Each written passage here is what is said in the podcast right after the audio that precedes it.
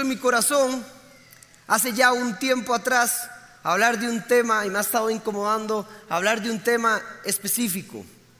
Y fue muy lindo para mí porque tuve mucho tiempo para analizarlo, para, para poder estar pensando en este tema. Y, y todo empezó hace un año, más de un año, donde mi esposo y yo decidimos tener un hijo. Dijimos, a los cinco años de casados, vamos a decidir eh, tratar de tener un hijo, vamos a quedar embarazados. Entonces cuando hablamos, dijimos, ¿por qué no oramos? Porque queríamos que este niño naciera lo mejor posible y que viviera en el hogar más espectacular que alguien podía vivir. Pero para eso, cada uno de los dos, o sea, cada uno de nosotros, Vale y yo, tenía que mejorar nuestra forma de vivir, nuestras actitudes, nuestras reacciones, cómo era nuestra dinámica en la casa. Entonces nos sentamos a orar un día y dijimos, Señor, queremos tener un hijo y sabemos que lo vamos a tener porque tú eres fiel. Pero queremos que cuando nazca viva en el mejor hogar posible. Así que revélanos lo que tenemos que cambiar.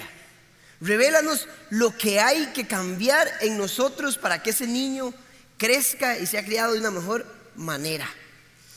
Y pasó el tiempo y resulta que doña Flora, la pastora, llamó a Valeria y le dijo, mira, es que eh, va a haber un curso que queremos abrir en la COMU que se llama, creo que se llamaba Transformación, que solo se dio como una vez o dos veces eh, por, por la razón del tiempo de la persona que lo daba, pero era espectacular. Queremos que vayas para ver qué tal y para ver, eh, te va a ayudar muchísimo. Ok, perfecto. Era los miércoles y esos miércoles hay link, que es Noches de Oración en la comunidad Paz, por si usted quiere venir y ser parte de eso. Entonces ella se iba al curso y yo me venía a orar. Y durante varias semanas estuvimos en esa dinámica y salíamos con los ojos los dos rojos, rojos, rojos. Llegábamos al carro y yo parecía, pero bueno, así, y ella así, y empezábamos a conversar. El Señor me habló de esto y me habló de esto. Vieras qué impresionante. Y les voy a contar que mi esposa perdió a la mamá a los 17 años. Entonces, eh, se dio cuenta en este curso que tenía muchas cosas que sanar que eran del pasado. Que muchas cosas, como ella era, como reaccionaba y como accionaba, era por todo lo que había vivido en el pasado. Y este curso la llevó hasta lo más profundo, hasta la raíz de sus problemas y le reveló que tenía que cambiar muchas cosas debido a eso. ¿A qué quiero llegar? A que muchas veces somos lo que vivimos en el pasado. Nuestras actitudes reflejan nuestras experiencias. Lo que hacemos, lo que accionamos y cómo reaccionamos nos dicen qué es lo que hemos vivido. Marcan lo que somos. Y aunque no debería ser así, porque nosotros deberíamos ser lo que la Biblia dice de nosotros, lo que Dios tiene para nosotros, si nos afecta lo que hemos vivido. Y eso fue maravilloso para nosotros porque nos dimos cuenta de un montón de cosas del pasado que ella estaba arrastrando a la familia y que, que tenía que mejorar. Y por mi lado, otro montón de cosas que había que mejorar. Y fue buenísimo para nosotros. ¿Qué es lo que pasa? Que todos aquí hemos sido lastimados, ¿verdad que sí? Por lo menos una vez, aunque no lo creo.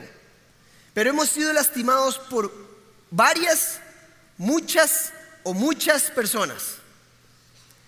Y eso causa una herida en nosotros. Esa herida puede ser física, emocional o ambas. Y cuando esa herida entra en nosotros, empieza a cambiar nuestra manera de vivir, marca cómo somos. Por ejemplo, una persona enojada. ¿Han visto una persona enojada desde el alma?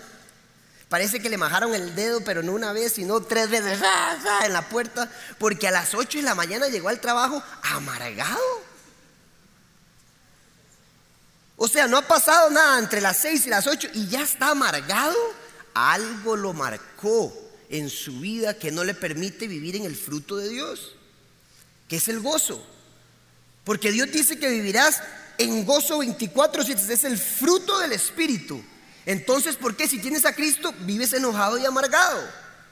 Porque la herida se convierte en rencor, se convierte en tristeza, en ira, se convierte en enojo, se convierte en desesperanza, se convierte en decepción, se convierte en temor. Y entonces esa herida que puede ser de hace 20 años está marcando nuestro presente.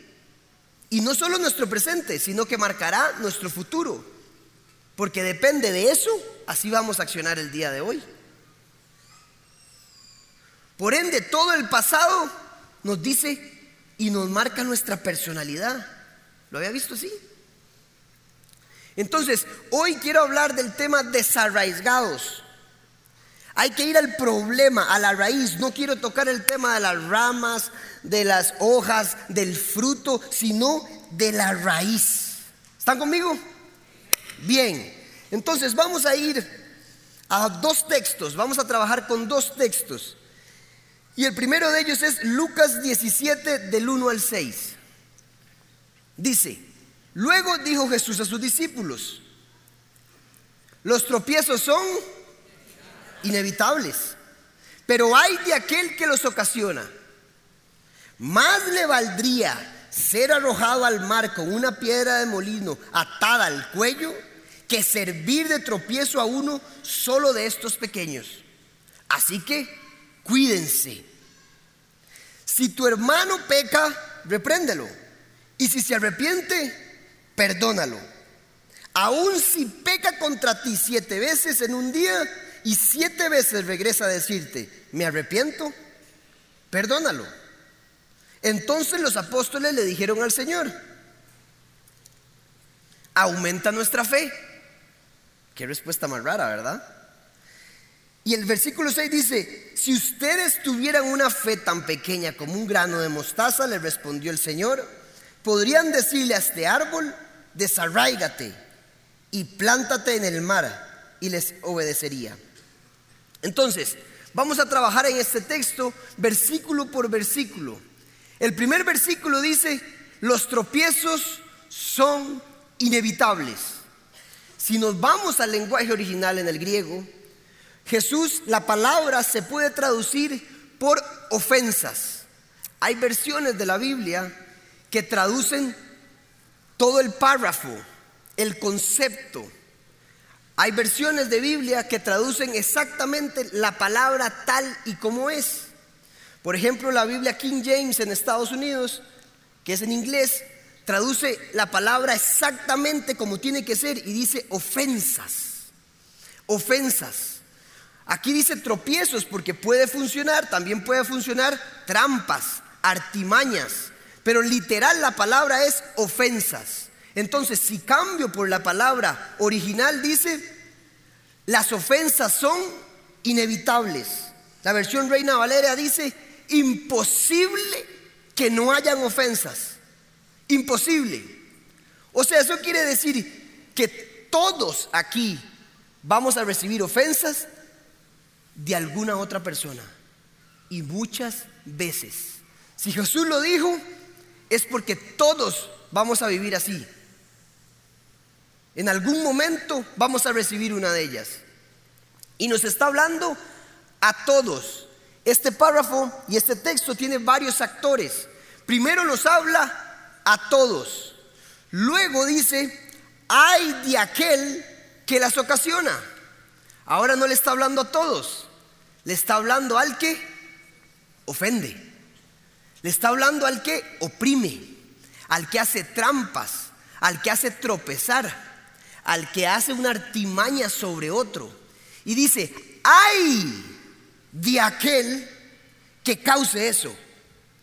Y viene el versículo 2 que es durísimo. Más le valdría ser arrojado al mar con una piedra de molino atada al cuello que servir de tropiezo a uno solo de estos pequeños. Es mejor que usted se tire al fondo del mar que ofender a alguien. ¿Lo había visto así?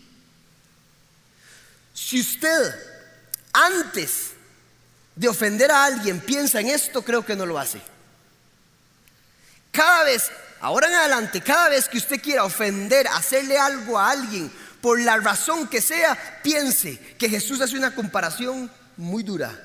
Y le dicen, ay de usted si lo hace. Porque no está diciendo ofensas pequeñitas, ni ofensas grandes. Está diciendo, ay de usted que haga eso. Porque es mejor que se tire al mar con una soga en el cuello y una piedra y se hunda, a hacer tropezar o hacer ofender a alguien. Duro, ¿verdad? Y creo que aquí nadie se sale, porque todos hemos sido ofendidos y todos hemos ofendido alguna vez. Si usted no lo ha visto así, pues aquí está en el versículo. Recuerde cada vez que usted quiere hacerle algo a alguien, piense en eso y diga, mmm, ay de aquel, le está diciendo. Y aquí es donde tenemos que tener mucho cuidado y quiero entrar a, a los que ofendemos, porque todos hemos sido. Cuidado con nuestra autoridad, con nuestro poder, con nuestra influencia. ¿Cómo manejamos nosotros la influencia hacia otros?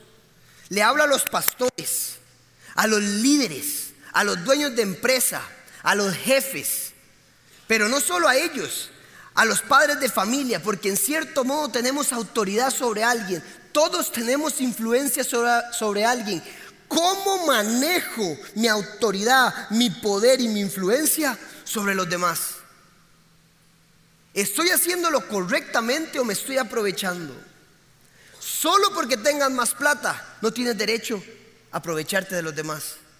Solo porque tengamos más estudio no tengo derecho a aprovecharme de los otros. Solo porque tenemos un puesto más arriba no tengo derecho a tratar a los de abajo diferente. Porque es muy fácil ser buena gente con el dueño del restaurante, ¿verdad? Si viene el dueño, hola, ¿cómo es? Sí, claro, porque es muy fácil ser buena gente con lo que me interesa. Pero con el mesero y con el que limpia. Si acaso Dios hace diferencia de personas, ellos son iguales al dueño. Me impresiona la gente y los cuentos del parqueo. No son guachimanes. Hay gente que es dueño de empresa que quiere servir ahí. Y nada más les falta. Hay gente que nada más falta bajarse y darse. Porque no tenemos la educación y creemos que son menos. ¿Cómo usamos nuestro poder, nuestra autoridad? cómo estamos tratando a los demás. Porque hay de aquel que los ocasione. Hay de aquel que haga tropezar a otros. A los influencers ahora, que son gente muy famosa en Instagram. Puede que creas que no tengas poder, tienen mucho poder. ¿Cómo influyes a los otros? Con lo que pones, ¿qué estás haciendo que hagan los otros? Hay de aquel que utilices eso para que los demás caigan, para ofender a otros, para darte el derecho de hablar de los demás. La palabra no es solo para ver las promesas de Dios, la palabra nos corrige también. Por eso estamos hablando también de esto. Porque tenemos que corregirnos. Y como decimos, el Señor nos perdona todo. Hay de aquel Acuérdese de esa comparación. ¿Cómo trata usted a su esposa, a sus hijos? ¿Cómo usa su poder y autoridad? Luego en el versículo 3 dice, si tu hermano peca, repréndelo. Ahora, ¿a quién le está hablando? Ya no a los que ofenden, sino a la víctima. Vea que nos habló a todos, luego a los que ofendemos y luego a las víctimas. Y dice, Perdone todas las veces que pueda.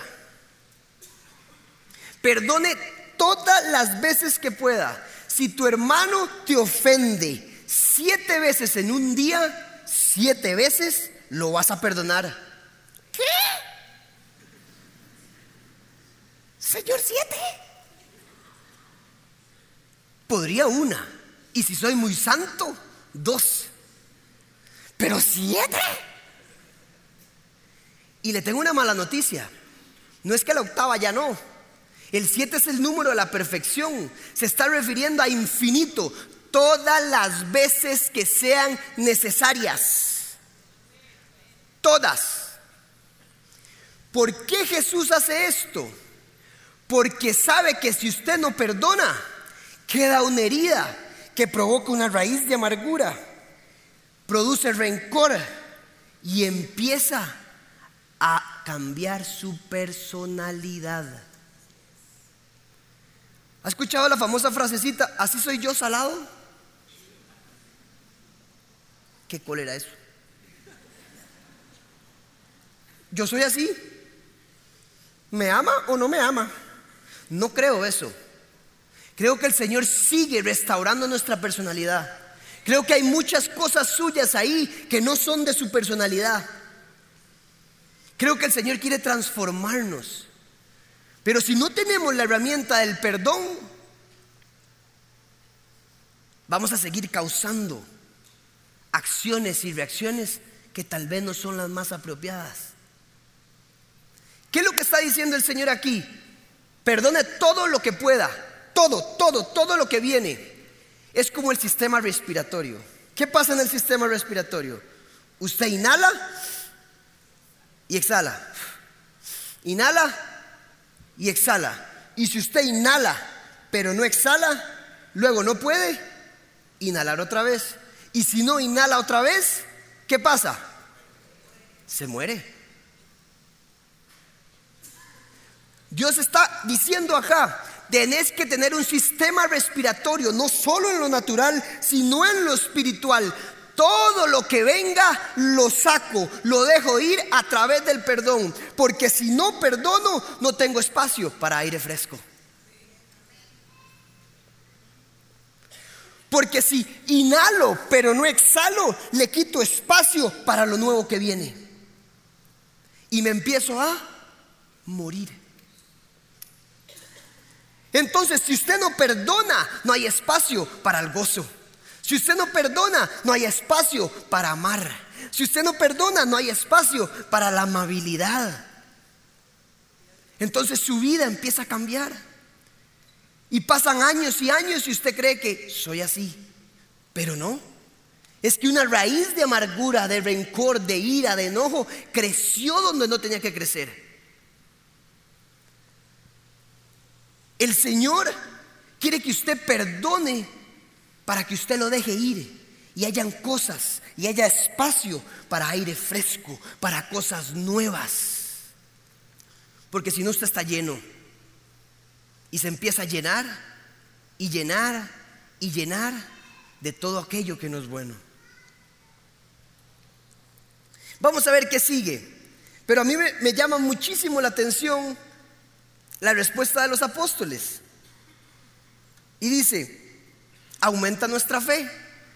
El Señor les dice, perdonen todo lo que puedan. Y los discípulos se quedan, Señor, aumenta nuestra fe. Aumenta mi fe. ¿No les parece raro la respuesta? Como estamos hablando de perdonar y dicen fe.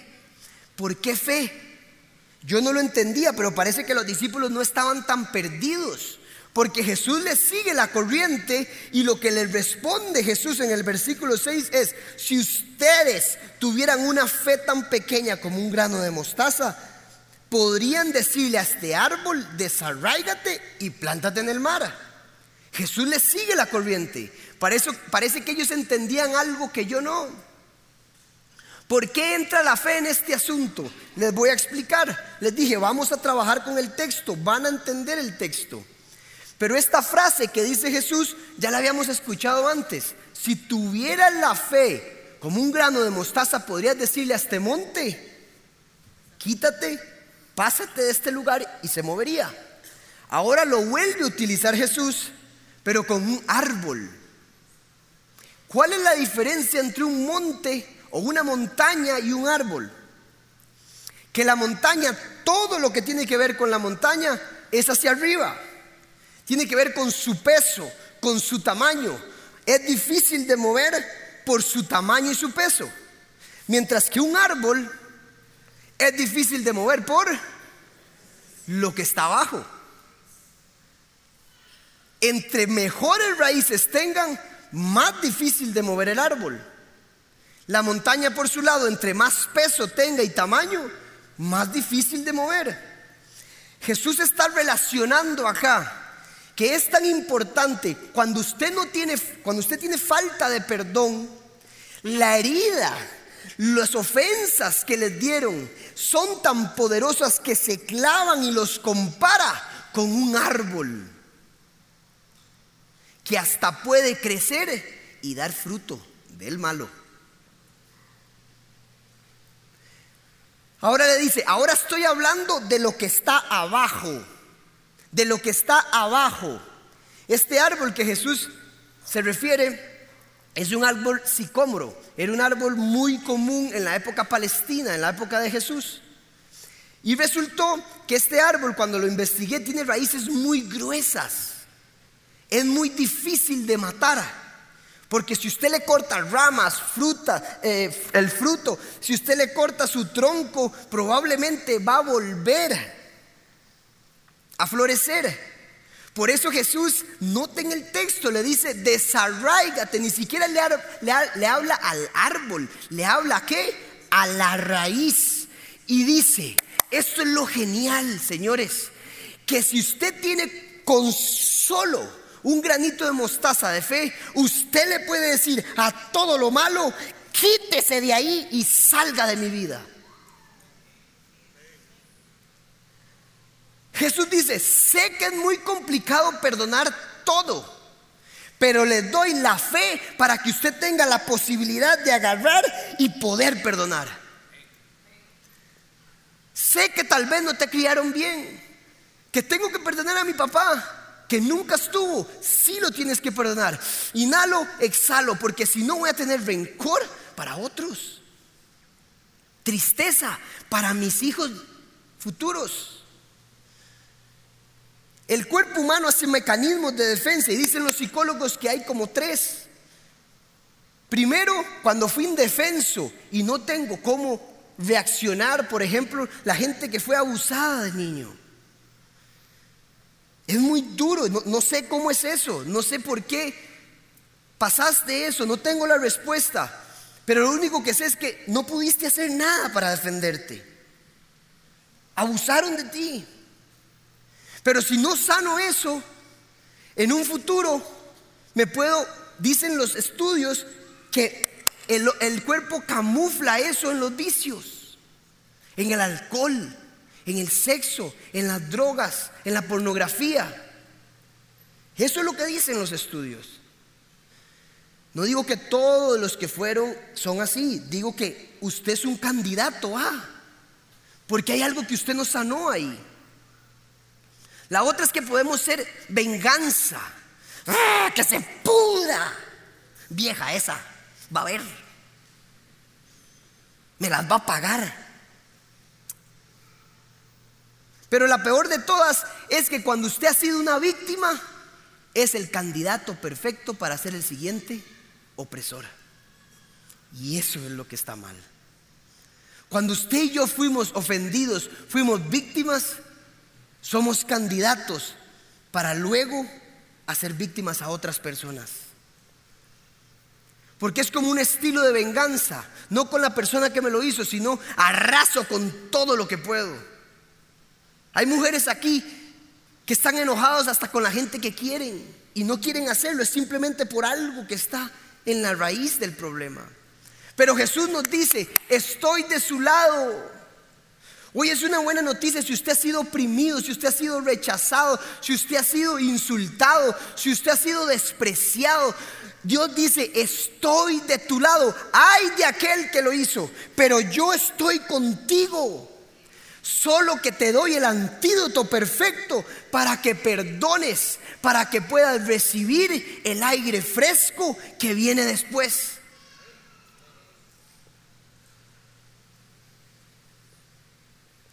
Tienes que aprender a perdonar todo lo que viene. Todo.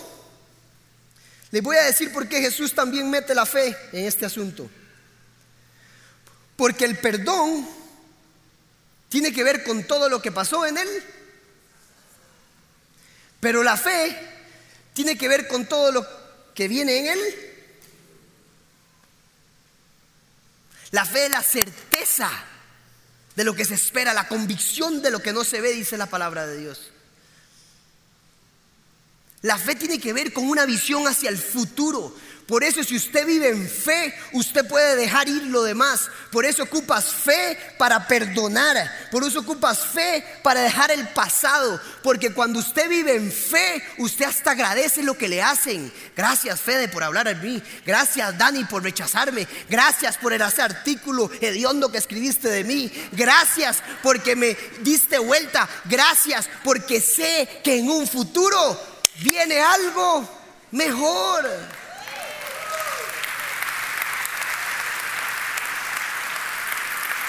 Cuando usted se enfoca en el pasado, está diciendo, no vivo en fe, me quedo allá.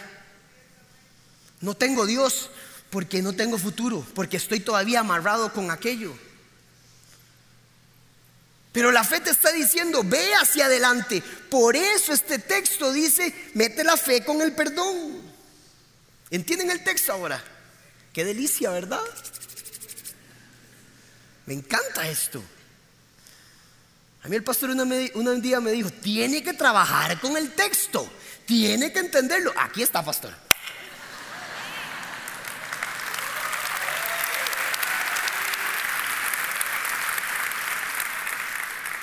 Si quiere alimento, venga comunidad paz. Levante sus manos y diga conmigo, Señor, vamos todos, Señor, dame fe para poder perdonar.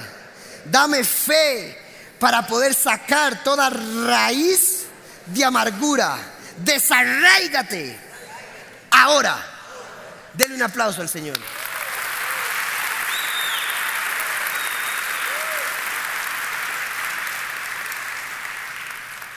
¿Me dejan ir un poco más profundo? ¿Quieren? Bien. Vamos a Hebreos 12 del 14 al 15. Esto se pone buenísimo. Dice el 14, busquen la paz con, con todos. No dice con los justos. No dice con mi amigo. No dice con mi mamá. No dice con los buenos. Con todos, justos injustos, amigos, enemigos, buenos y malos, con todos. Todos, dice. Nadie se queda fuera en esto. Nadie. Busquen la paz con todos y la santidad, sin la cual nadie verá al Señor. ¿Por qué la santidad? Cuando usted busca la santidad quiere decir que usted está limpio, que usted está puro. ¿Sí? Pero vean el versículo 15. Asegúrense que nadie deje de alcanzar la gracia de Dios, de que ninguna raíz amarga brote y cause dificultades y corrompa a muchos.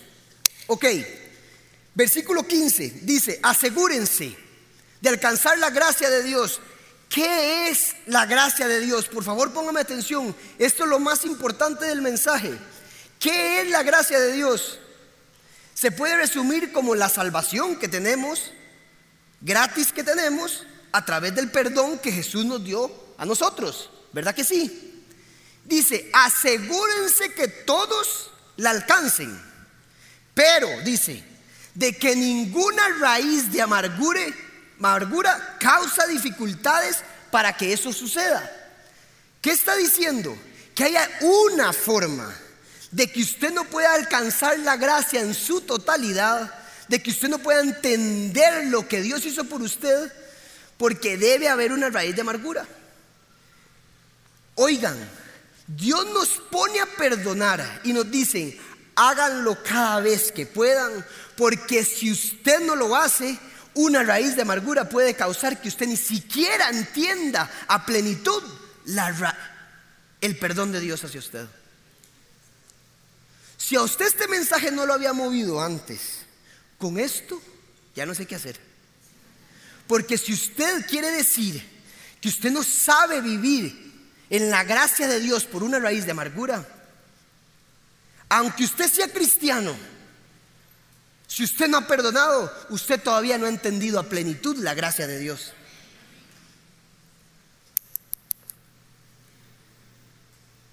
Por eso Jesús, cuando estaba siendo escupido y le pegaban, él iba perdonando. Perdónalo, Señor, porque no saben lo que hacen.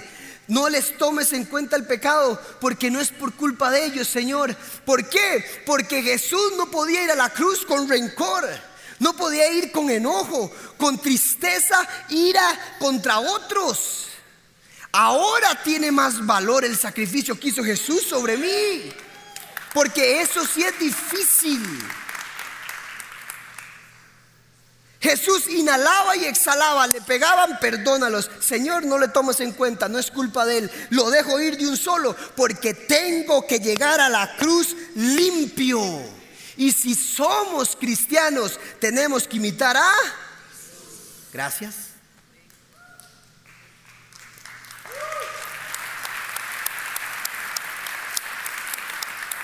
Esto es impresionante. En Mateo hay otra historia donde los discípulos le dicen a Jesús, ¿cuántas veces tenemos que perdonar a los demás? Y les dice Jesús, 70 veces 7. El mismo número, 7, infinitas. No es que haga 7 a las 70 y son esas. Todo lo que pueda, todo.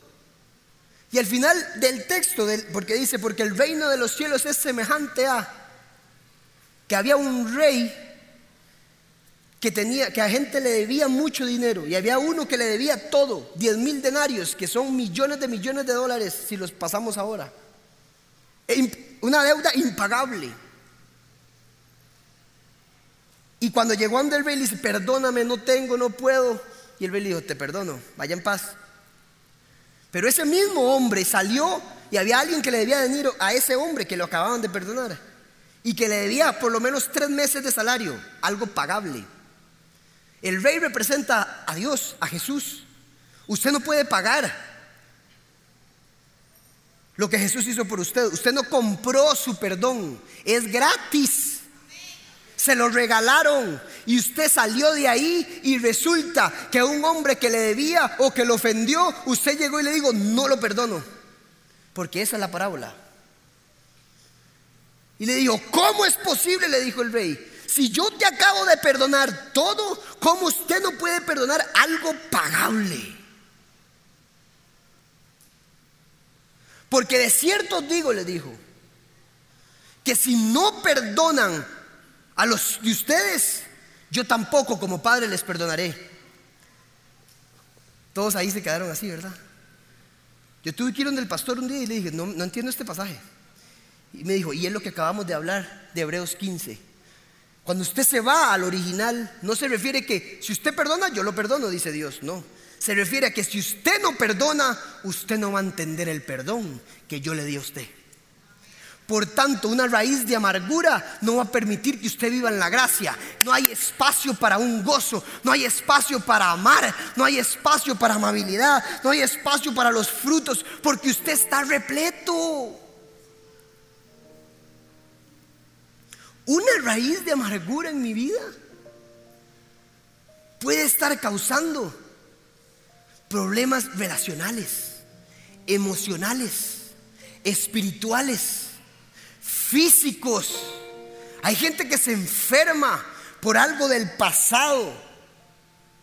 Pero es que no puedo perdonar. Me dejó cuando estaba pequeño. Me dejó criando a mis hijos sola. Fue muy duro para mí. Claro, yo sé que es duro. Pero Jesús da el único antídoto para que usted pueda vivir en plenitud. El único, no hay otro. Por eso tienes que perdonar todo. Dejarlo ir con el perdón. para poder tener aire fresco luego. Y vivir en fe, porque sí, me dolió mucho, pero quiere decir que algo muchísimo mejor viene al frente para ti. Vas a perder si no lo haces. ¿Perder? Todo lo que he hecho para llegar hasta aquí y fallar. Jamás. Yo esto lo saco. Es en contra de mi emoción. Pero por eso Jesús me dio la fe. Para poder salir adelante.